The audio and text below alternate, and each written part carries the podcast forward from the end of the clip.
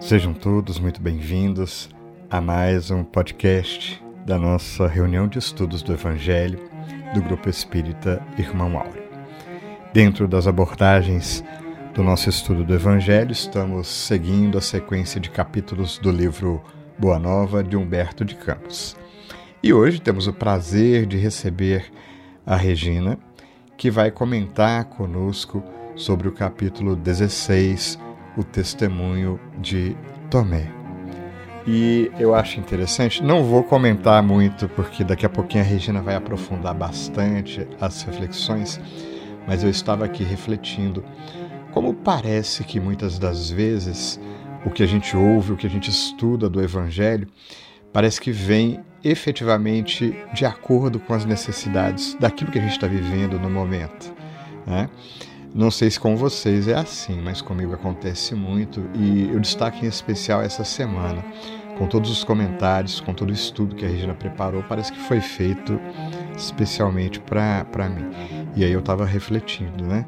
Até que ponto, talvez como Tomé, a gente espera que a providência divina encaixe ou mude as suas leis e os acontecimentos para que se enquadre nas nossas vontades quando na verdade, não raras vezes, é a divina providência que chama, chama a nossa atenção para a necessidade de nós nos enquadrarmos nas leis divinas.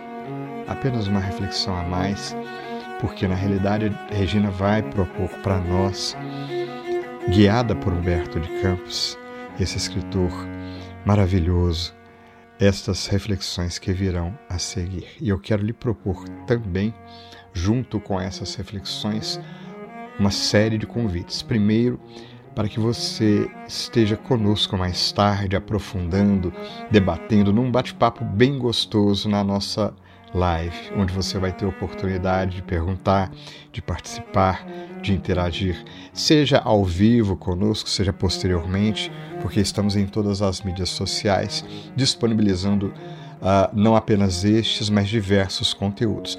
E aí vem o nosso próximo convite para que você esteja junto a nós. Venha conosco. A humanidade precisa, nós precisamos espalhar, vibrar o bem, espalhar novos conhecimentos, novos conteúdos positivos. Então participe conosco nessa corrente de vibração, mas participe com, também com ações concretas. Divulgue, comente, esteja conosco da forma como preferir, como quiser, como lhe aprazer. E aí ficamos então com o penúltimo dos nossos convites para que você aguarde até o final. Hoje teremos por inspiração uma outra poesia do próprio Francisco Cândido Xavier, é, que tem a ver com o tema nos inspirando para o momento de oração. E te convidamos desde já para se envolver em prece conosco, se quiser. Traga um conteúdo, um recipiente com água cristalina e ore conosco do fundo do coração. Teremos a certeza de que a espiritualidade amiga estará conosco, nos amparando sempre. E, finalmente, o nosso último convite, seguido do nosso abraço de carinho e afeto de toda a nossa gratidão. Te convidamos então. Vamos ouvir?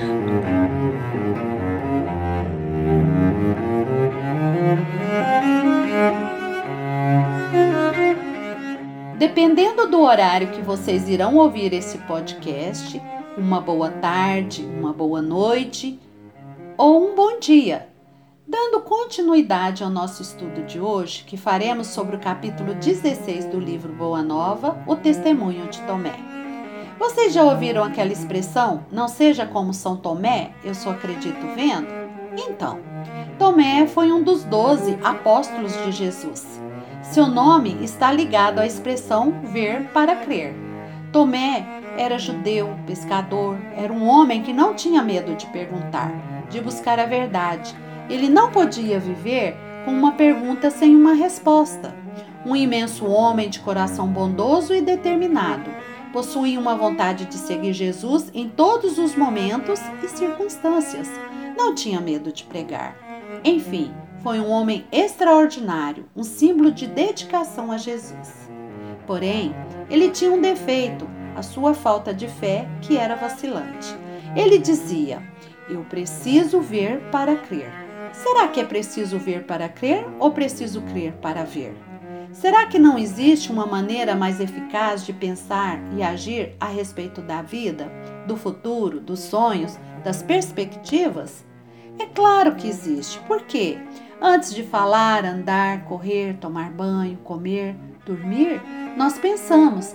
E na vida tudo começa a nível do pensamento. Então, neste capítulo 16 do livro Boa Nova, Humberto de Campos veio falar sobre uma narrativa de Marcos, onde nós aqui vamos observar, vamos ouvir e vamos analisar todos os fatos que aconteceram. Então, nessa narrativa, ele começa dizendo que onde vários fariseus se puseram a discutir com Jesus. Eles queriam debater, queriam tentá-lo, experimentá-lo, mas não queriam aprender. Quem eram estes fariseus? aqueles que eram denominados doutores da lei. Eles estudavam a lei, ensinavam a lei e pregavam a lei, mas não a vivia, não a praticava. Discutiam sobre questões simples e eram intermináveis as suas discussões. Eles tomavam parte ativa nas controvérsias religiosas. Inimigo dos inovadores, orgulhosos, viviam de aparências e ostentavam a virtude exercia grande influência sobre o povo, nos quais se passavam por santos e por isso eram muito poderosos em Jerusalém. Jesus, nesse momento, entremostrou a dor causada pela incompreensão ambiente e sentiu piedade da ignorância humana. E suspirando profundamente em seu espírito, disse: Por que pede essa geração um sinal do céu? E nesse versículo de Marcos, Jesus continua dizendo que, em verdade vos digo que a esta geração não se dará sinal algum. Não está lá em Marcos, no capítulo 8, versículos de 11 a 13. Então, continuando, os fariseus, eles queriam um sinal para crerem nos ensinamentos novos. Queriam um fenômeno e reclamavam prévias compensações do sobrenatural. E Tomé insistia com Jesus para que atendesse às exigências dos fariseus, aquinhonhados de autoridade e de riqueza, quando surge reclamando a atenção. Senhor, numerosos homens de importância estão na localidade e desejam o sinal de vossa missão divina. Ele reparou que Jesus guardara silêncio e, como estava desejoso de acender entusiasmo em Jesus, continuou a falar que se tratavam de altos funcionários de Herodes, em companhia de doutores de Jerusalém e acompanhados de patrícios romanos que excursionavam pelaquela região e que eles fizeram um convite atencioso e amável. Jesus, depois de um longo silêncio, pareceu examinar detidamente a atitude mental de Tomé e perguntou com serenidade, mas em tom doloroso: Que desejam de mim? Quero conhecer-vos, mestre. Jesus então disse: Não é necessário que me vejam a mim, mas que sintam a verdade que trago de nosso Pai. Tomé deixou transparecer o desgosto que aquela resposta lhe causou e continuou insistindo: Mestre, mestre, atendei-os! Que será do evangelho do reino e de nós mesmos sem o apoio dos influentes e prestigiosos? Acreditais na vitória sem o amparo das energias que dominam o mundo? Mostrai-vos a esses homens, revelai-lhes o vosso poder divino, pois aos demais eles apenas desejam conhecer-vos de perto. E Jesus, com energia, exclamou: Tomé, Deus não exige que os homens o, o conheçam, senão no santuário do perfeito conhecimento de si mesmos. Eu venho de meu Pai e tenho de ensinar as suas verdades divinas. Nunca reclamei dos meus discípulos as suas homenagens pessoais, apenas tenho recomendado a todos que se amem reciprocamente ao longo da vida. E desfazendo as poderações descabidas de Tomé, continuou: Julgas então que o evangelho do reino seja uma causa dos homens perecíveis? Os patrícios romanos e os doutores não terão de entregar a alma a Deus algum dia? Quem será o mais forte e poderoso? Deus, que é o Pai de sabedoria infinita, ou um César romano? Entristecido e surpreso, Tomé o escutava e, querendo se justificar, acrescentou comovido: Mestre, compreendo as vossas observações divinas. No entanto, esses forasteiros desejam apenas um sinal de Deus nos céus. Mas se são incapazes de, de perceber a presença do nosso Pai, como poderão reconhecer-lhe um, um simples sinal? Vai, Tomé, e dize-lhes que o evangelho do reino não se destina aos que se encontram insatisfeitos e confortados na terra. Destina-se justamente aos corações que aspiram a uma vida melhor. Diante da firmeza das elucidações, o apóstolo não mais insistiu, mas ainda interrogou excitante: Mestre, qual será então a nossa senha? Como provar às criaturas que o nosso esforço está com Deus? Uma só lágrima que console e esclareça um coração atormentado vale mais do que um sinal imenso no céu, destinado tão somente a impressionar os miseráveis sentidos da criatura. A nossa senha, Tomé, é a nossa própria exemplificação na humildade e no trabalho. Quando quiseres esclarecer o espírito de alguém, nunca lhe mostres que sabes alguma coisa. Sofre, porém, com as suas dores e colherás resultado. A redenção consiste em amar intensamente se te interessas por um amigo, suporta os seus infortúnios e imperfeições. Anda em sua companhia nos dias amargos e dolorosos. O nosso sinal é do amor que eleva e santifica, porque só ele tem a luz que atravessa os grandes abismos. Vai e não descreias, porque não triunfaremos no mundo somente pelo que fizermos, mas também pelo que deixarmos de fazer no âmbito das suas falsas grandezas. Tomé, a partir desse dia, reformou a sua concepção sobre as mensagens do céu, mas não conseguia escapar das pequeninas indecisões em matéria de fé e não podia excluir de sua imaginação o desejo de uma vitória ampla e fácil do Evangelho, pela renovação imediata do mundo. A onda de perseguições vinha desfazer a suave e divina aventura. O mestre fora preso e, sentindo o coração pungindo de remorsos, desejava ouvir o mestre, se possível, pela última vez. Rompeu a multidão, contemplou o mestre e notou que seu espírito se mantinha firme. Tomé pôs-se a chorar discretamente e observando que Jesus o fitara e magnetizado pela sua afeição divina, aproximou-se dele e deixou perceber que apenas cedia a uma necessidade espiritual naquele instante supremo e ouviu Jesus dizer em voz quase imperceptível: Tomé, no Evangelho do Reino, o sinal do céu tem de ser o, comple o completo sacrifício de nós mesmos.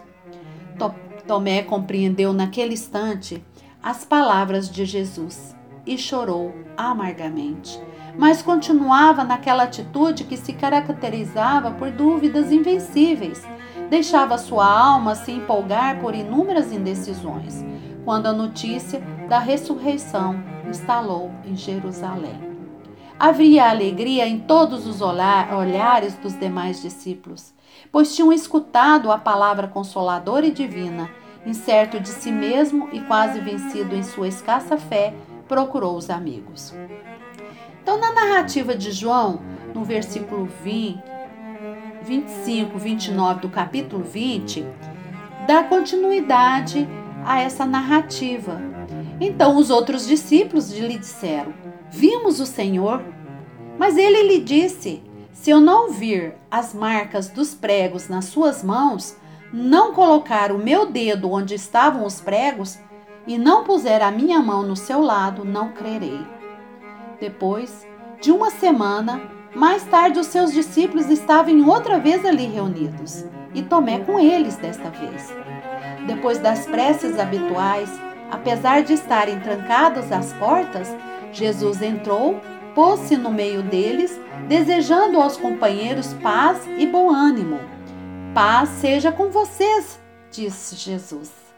Tomé, sentindo o coração bater-lhe precipitado, ergueu os olhos e o Senhor, voltando-se para Tomé, demonstrando ter ciência total do que ia na alma do discípulo de fé vacilante, o convidou a tocar-lhe as chagas bondosamente. Tomé, põe a tua mão nas minhas chagas e não te esqueças de que é o sinal. E neste momento, o apóstolo executa automaticamente as ordens que recebe. Tocado pela humildade do Mestre, ajoelhou-se e chorou. Suas lágrimas eram agora de ventura. Sua alma acabara de vencer uma grande batalha, e na batalha entre cérebro e coração, o sentimento que lhe extravasava do peito era a fé. E nesse momento, né, contando as narrativas ainda, através de Mateus, no capítulo 28, versículo 20, Jesus veio dizer para Tomé: Porque me viste, Tomé, crestes. Bem-aventurados que não viram e creram. Tomé ouviu as derradeiras exortações de Jesus, conclamando-os a missão de fazerem discípulos da Boa Nova. A todas as gentes, sua alma agora se enchia de coragem e ilimitada confiança. Eu estarei convosco todos os dias. Tomé da dúvida à confiança, saiu a pregar. Primeiro, evangelizou a Síria e a Pérsia, tendo estendido seu apostolado à Índia, onde é reconhecido como fundador das, da Igreja dos Cristãos Sírios Malabares, ou Igreja dos Cristãos de São Tomé. Então, Nesse momento, nós encerramos aqui mais uma oportunidade de um estudo, agradecidos a Deus, agradecido à espiritualidade amiga e agradecidos a Jesus, através dos seus mensageiros, que foram seus discípulos, que vêm trazer tantos exemplos, tantos benefícios para nós, convidando-nos a ver as nossas feridas e a tocá-las, e renovando a nossa fé com confiança e perseverança. Uma boa noite e até a próxima. Fiquem com Deus. Iniciaremos o nosso momento de prece de hoje com a poesia Penitente e Feliz, de Francisco Xavier. Nas dolorosas vias do destino, eu vou marchando, humilde e penitente. Embora a dor, eu marcho alegremente da luz buscando os páramos divinos. Quando a mágoa me açoita persistente, tangedora dos pobres peregrinos, eu vislumbro reflexos celinos de alma feliz, esperançosa e crente. Embora em pleno vício dos meus anos, a mocidade não me traz enganos, nem a ilusão me envolve nos seus véus. E, abandonando os gozos mais vulgares, sinto a luz dos espaços estelares, a alma librando na amplidão dos céus. Divino amigo e Mestre Jesus, envolvidos nas luzes do Evangelho, nossa alma se ilumina, tal qual os versos do poeta tocados que somos pelas divinas vibrações. E nesses instantes, Jesus, em que te buscamos em prece, somos tocados de alegria, de afeto, nos sentindo envolvidos em tanta luz. No entanto, Mestre querido, conforme as orientações que nos destes. Te rogamos o amparo, pois ainda nos reconhecemos pequeninos e falhos, e ainda sabemos que não reconhecemos os sinais pequenos, mas importantes, da presença divina em nossas vidas, todos os dias. Portanto, amigo Jesus, contamos com o teu amor carinhoso a nos orientar nas estradas da vida. Ajuda-nos, Jesus, sobretudo nos instantes em que nos distanciamos do caminho reto. Ampara-nos e protege-nos para que possamos relembrar tudo o que aprendemos, cada estudo, cada orientação, para aplicá-lo no correr das horas, dos instantes, em cada situação em que a vida nos apresente.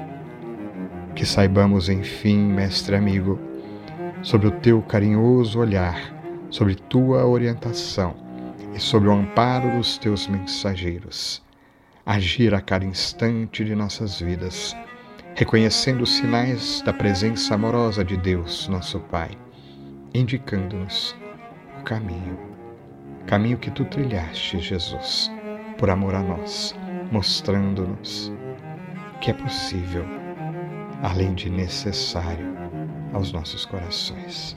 Dá-nos a força que nos permita um esforço a mais a cada instante dá-nos a luz que amparará os nossos corações, nos consolará nos momentos de dificuldade e nos impulsionará nos momentos de alegria e de renovação.